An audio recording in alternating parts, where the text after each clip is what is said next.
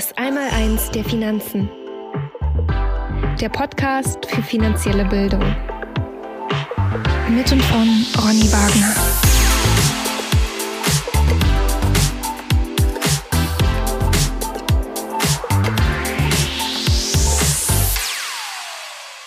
Herzlich willkommen zum Podcast Das Einmaleins der Finanzen. Mein Name ist Ronny Wagner und heute geht es um das große Thema der Inflation und die um dieses Thema herrschende allgemeine große Verwirrung. Gleich geht's los.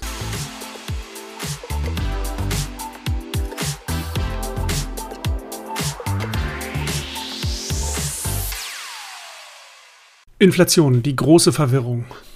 Kennt ihr das auch? Heftige Preissteigerungen, die in keiner offiziellen Statistik auftauchen, Notenbanken, die frisches Geld ohne Ende drucken, Regierungen, die immer neue Schulden machen. Und alle wiegeln ab. Inflation ist kein Problem, sagen Zentralbanker, Politiker, Banken und Wissenschaftler beinahe unisono. Aber ist das wirklich wahr? Die meisten Menschen haben ein Problem, das Narrativ von der Inflation zu verstehen.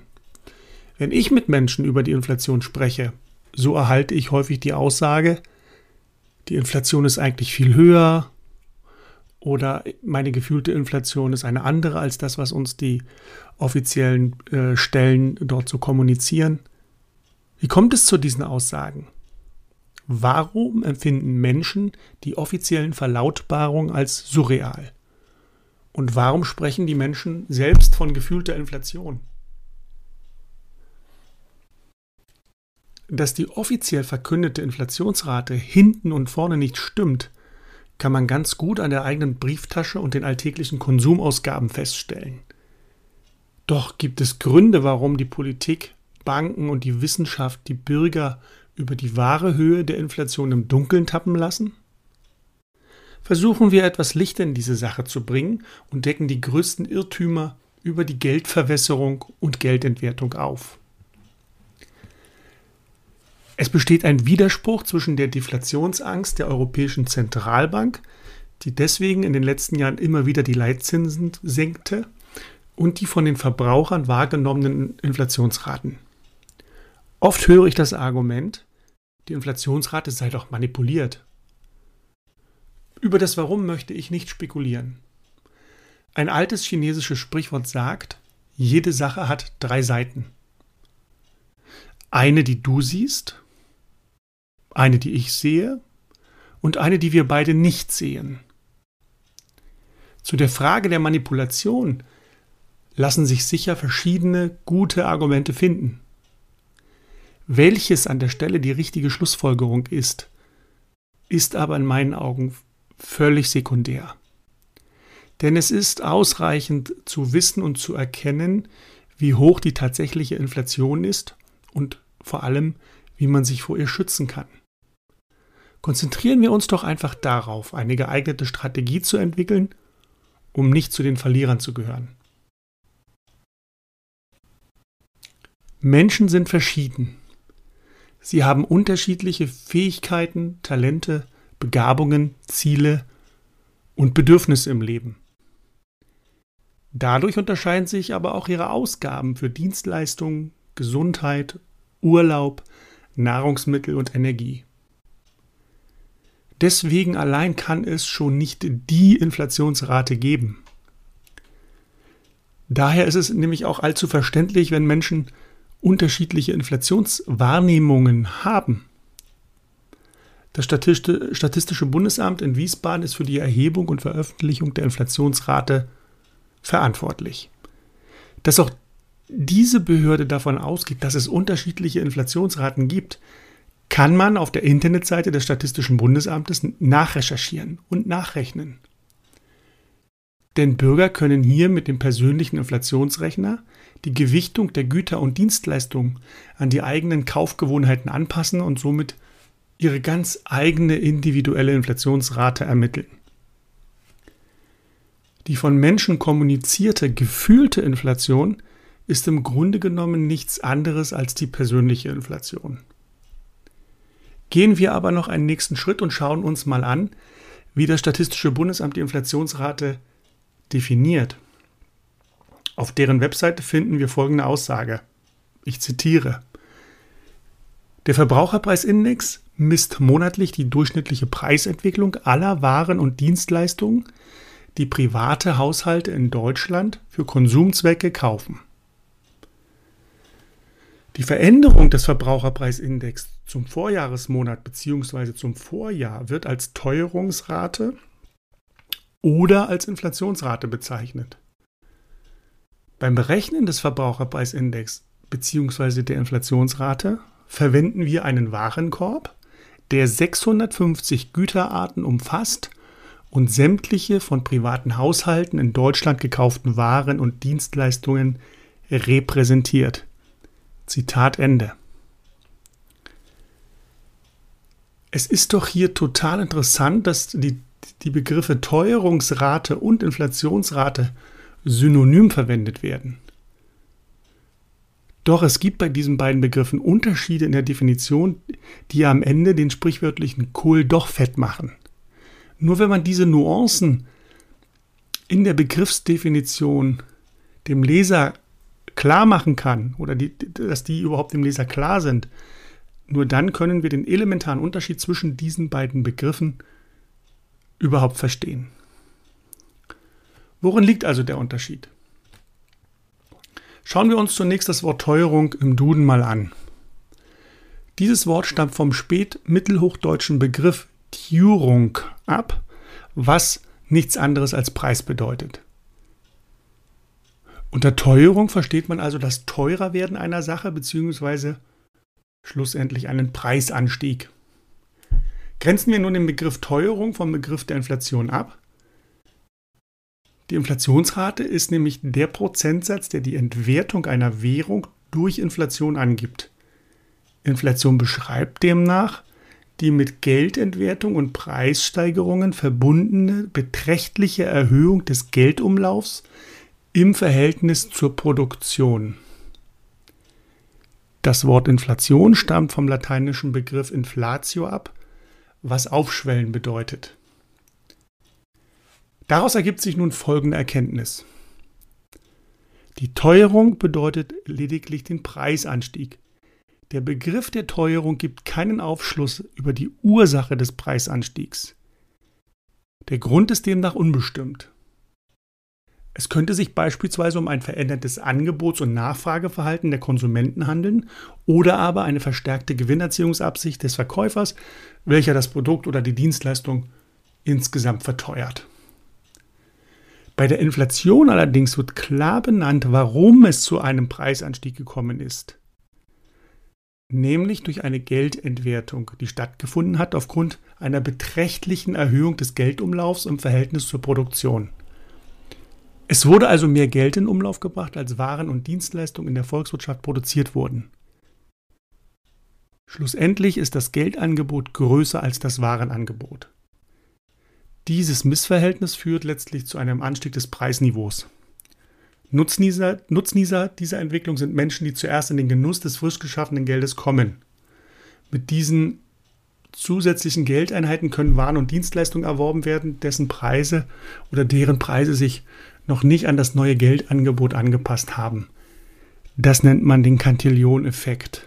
Denn dieser Cantillon-Effekt führt in meinen Augen zu einer Spaltung der Gesellschaft in Inflationsgewinner und Inflationsverlierer. Hinzu kommt, dass die Preisveränderungen nicht nur die Waren des täglichen Bedarfs betreffen sollten, sondern es muss auch eine Untersuchung der Veränderung des allgemeinen Preisniveaus erfolgen. Dies schließt andere Märkte mit ein, beispielsweise die Immobilien- oder die Aktienmärkte.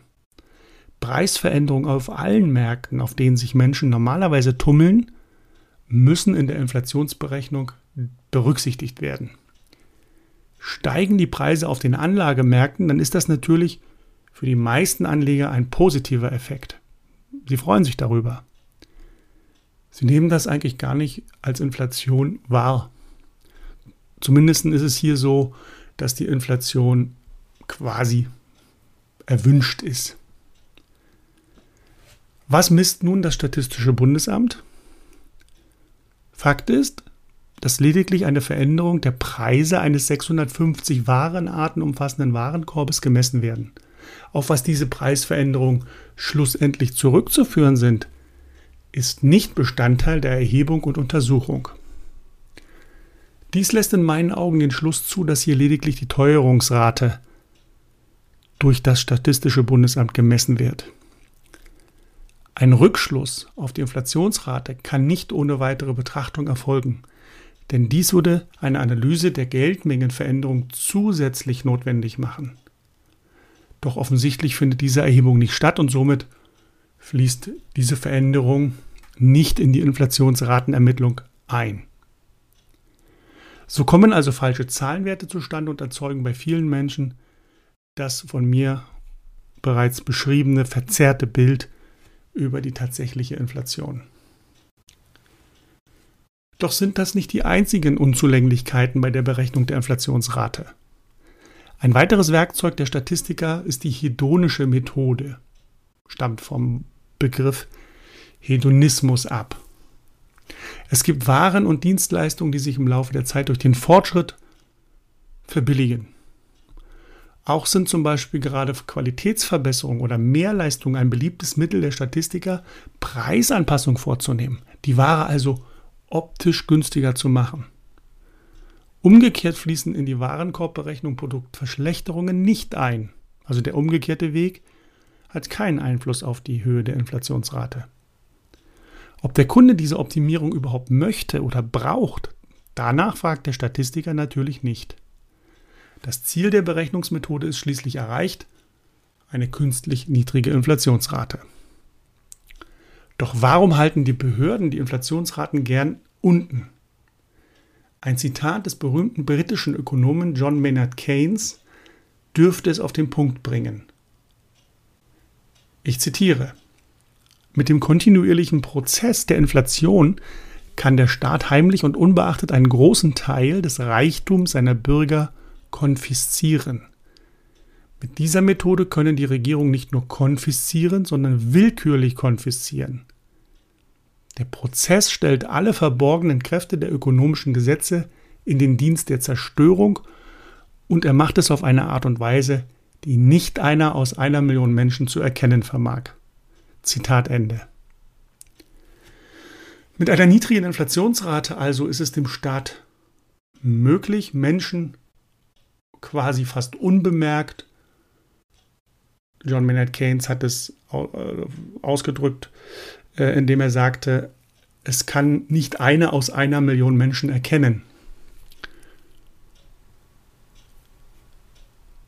Und dieses, diese, diese enteigneten Vermögenswerte und Gelder werden dann natürlich dazu verwendet, um umzuverteilen. Hinzu kommt, dass die Inflation einer Steuer gleichkommt, die nicht von einem Parlament verabschiedet werden braucht. Es ist ein Fakt, dass niedrige Inflationsraten nicht als Nachteil wahrgenommen werden. Den meisten Menschen ist dieser Effekt gar nicht bewusst. Anders sind in meinen Augen gewisse Anlageentscheidungen der Deutschen nicht zu deuten.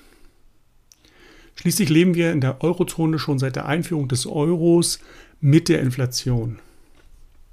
Kritisch empfinde ich es, wie der EZB-Rat immerhin das oberste Beschlussorgan der Europäischen Zentralbank die Preisstabilität in der Eurozone definiert. Im Jahr 1998 gab der EZB-Rat folgende Definition zum Besten.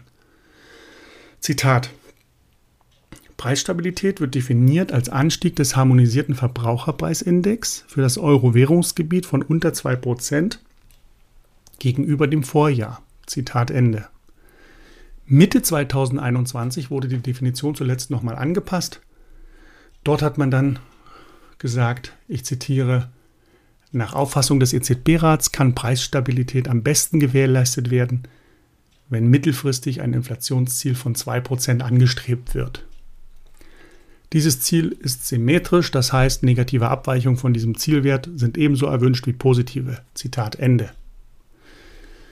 Mit einer Geldentwertung von 2% pro Jahr, so wie es der EZB-Rat hier anstrebt, schwindet die heutige Kaufkraft von 10.000 Euro auf 6.729 Euro im Jahr 2042.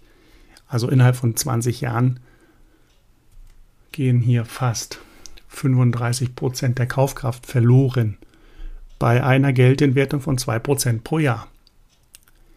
Ich persönlich nehme das mit einem Kopfschütteln hin, aber kann mich natürlich auch nicht gegen die Auslegung des Begriffs Preisstabilität seitens der EZB und deren Fachleute wehren. Bleibt noch die Frage zu klären, wie denn nun die tatsächliche Inflationsrate zu ermitteln sei. Es gibt eine einfache Faustformel, die in der volkswirtschaftlichen Forschung sehr gern eingesetzt wird. Danach entspricht die Inflationsrate dem Wachstum der Geldmenge minus dem Wirtschaftswachstum. Das ist mal grundsätzlich total logisch und entspricht auch der Wortbedeutung. Denn eigentlich sollte die Geldmenge durch die Wirtschaftsleistung eines Staates gedeckt sein. Ist sie das aber nicht, steht der Geldvermehrung keine gestiegene Wirtschaftsleistung gegenüber. Das Ergebnis heißt Inflation. Aus dieser Berechnungsmethode ergibt sich für Deutschland, dass die Preise von 2001 bis Ende 2012 um ca. 66 Prozent gestiegen sind und nicht um gut 12 Prozent, wie es die offizielle Statistik glauben machen will. Mit anderen Worten, die wahre Inflationsrate lag im Durchschnitt dieser Jahre eher bei 6 Prozent als bei den offiziell vermeldeten 1,5 Prozent. Unser Wirtschaftssystem ist auf Pump angelegt. Konsum und Investition erfolgt bereits bevor die eigentliche Leistung erbracht wird. Das ist so, als ob man eine Glühlampe heute mit Strom betreiben möchte, der allerdings erst in einem Monat geliefert wird. Also wird einfach mehr Geld herausgegeben, als Wirtschaftsgüter existieren. Der Staat nimmt aus dem Nichts heraus neue Schulden auf. Und das Jahr für Jahr, immer aufs Neue. So entsteht ein künstlicher Effekt von Wirtschaftswachstum oder künstliches Wirtschaftswachstum, welcher jedoch zum Zeitpunkt der Geldentstehung nicht durch wirtschaftliche Aktivität gedeckt ist. Und dann passiert eben genau das, was in den letzten Jahren mit diesen frisch gedruckten Währungseinheiten immer passiert ist. Das Kapital sucht sich seinen Weg in den Markt und führt dort zu Preissteigerungen. Wir konnten das alle in oder an den Entwicklungen an den weltweiten Finanzmärkten beobachten. Auch wenn, wie gesagt, viele Anleger dies nicht als Inflation wahrgenommen haben, sind die Preise doch in den letzten Jahren dort sehr stark gestiegen und die Kurse letztlich. Aktuell ist zum Beispiel der äh, Buffett-Indikator für US-Aktien mit über 200 Prozent des Bruttoinlandsproduktes äh, aktuell in einer gigantischen, gewaltigen Überbewertung. Sie liegt, diese Überbewertung liegt sehr deutlich über den 140 Prozent Überbewertung am Hoch vom Jahr 2000. Der Buffett-Indikator bildet das Verhältnis der gesamten Aktienmarktkapitalisierung zum Bruttoinlandsprodukt ab. In meinen Augen wird sich diese Überbewertung in den nächsten Jahren korrigieren. Doch kommen wir noch mal kurz zu den Schulden zurück. Grundsätzlich sind ja Verbindlichkeiten nicht schlecht. Die Frage lautet allerdings, was mit den neu aufgenommenen Schulden passiert. Nutzt man sie, um Löcher zu stopfen, oder wird dieses frische aufgenommene Kapital investiert, um einen Mehrwert zu erzielen? Wir dürfen nämlich ein mathematisches Phänomen nicht aus den Augen verlieren, den Zins- und Zinseszinseffekt. Denn von Jahr zu Jahr wachsen die Schuldenberge und die Zinslasten. Also muss der Staat immer mehr Kredite aufnehmen, von dem ein immer größerer Teil nicht mehr zur Stimulierung der Wirtschaft verwendet wird, sondern lediglich um die aufgelaufenen Zinsen zu bezahlen. Wenn ich persönlich über Schulden nachdenke, kommen mir immer die Worte des ehemaligen deutschen Reichsbankpräsidenten Hilmar Schacht in den Sinn. Zitat Verschuldung ist nichts weiter als vorgezogener Konsum, der in der Zukunft ausfällt. Zitat Ende. Sehr weise Worte, die allerdings auf eine schwierige Zukunft hinweisen. Gelebte Praxis der Politik ist die Finanzierung der Staatsschulden durch die Notenpresse. Dieses Vorgehen schadet aber den Sparern massiv. Sie erhalten im besten Fall nur noch Minizinsen und durch die Inflation schmelzen Ersparnisse und die Altersvorsorge schnell wie Eis in der Sonne. Die meisten Sparer freuen sich dann zwar, dass ihre Investition auf dem Papier an Wert zugelegt haben. Real aber, also nach Abzug der Inflation, steht jedoch das größte Verlustgeschäft für den Sparer auf dem Zettel. Denn letztlich muss alles in Form von Kaufkraft analysiert und gemessen werden. Bloße Zahlen auf dem Papier machen kein Vermögen. Die Moral von der Geschichte ist, die Inflation ist der größte Feind des Sparers. Sie schrumpft die Ersparnisse der Bürger und diese inflationsfreundliche Politik der letzten Jahre und Jahrzehnte ist letztlich das Spiegelbild einer eigentumsfeindlichen Gesinnung der uns Regierenden. Das war der Podcast zum Thema Inflation und die große Verwirrung rund um dieses Thema. Heute mal ein bisschen länger, aber ich denke, das Thema gibt es auch locker her, dass man hier ein paar Sätze mehr verliert, weil es doch ein sehr wichtiges Thema ist und man muss es wirklich als Investor und Anleger und Sparer wirklich durchdringen. Man muss sich da wirklich mit beschäftigen, weil die Inflation der größte Feind des Sparers ist. Ich hoffe, es hat Ihnen gefallen. Sie haben etwas mitgenommen. Sie haben vielleicht jetzt auch die Idee, sich nochmal ein bisschen intensiver mit dem Thema Inflation auseinanderzusetzen. Sollten dabei Fragen auftauchen, können Sie mich gern kontaktieren und anschreiben. Ich versuche das dann mit Ihnen gemeinsam zu besprechen. Danke, dass Sie mir zugehört haben und bis bald, Ihr Ronny Wagner.